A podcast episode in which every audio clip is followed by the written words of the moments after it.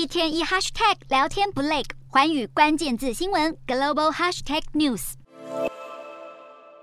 继欧美各国之后，很多亚洲国家现在也大幅松绑旅游疫情管制。像是户外已经不强制戴口罩的南韩，从十月开始解除了入境防疫措施，无论有没有打过新冠疫苗，入境后都不用隔离，形同国境全面解封。不过，外国旅客进南韩前，还是要先上网注册卫生部门的 Q code，并且在起飞前七十二小时填妥旅行许可资讯。另一个台湾人喜爱的旅游热点泰国，也从十月开始解封，全面恢复到疫情前的状态，旅客入境不用再出示接种证明或筛检结果。当地甚至早在六月就取消了口罩令。至于想去新加坡的旅客，只要出示疫苗完整接种证明，入境后就不必检测或隔离。即便没有完整施打，只要在出发前两天取得筛检阴性，也能免隔离。还有香港政府在九月底将入境旅客隔离进一步松绑成零加三，也就是居家自主检疫三天。虽然抵达机场后还要接受 PCR 检测，但不必等待结果出炉，可以先搭乘大众工具到住处。欧美各国更是不用说，大多数都已经取消旅游管制措施。现在入境美国仍需减负疫苗。完整接种证明，但不再要求旅客提供筛检阴性。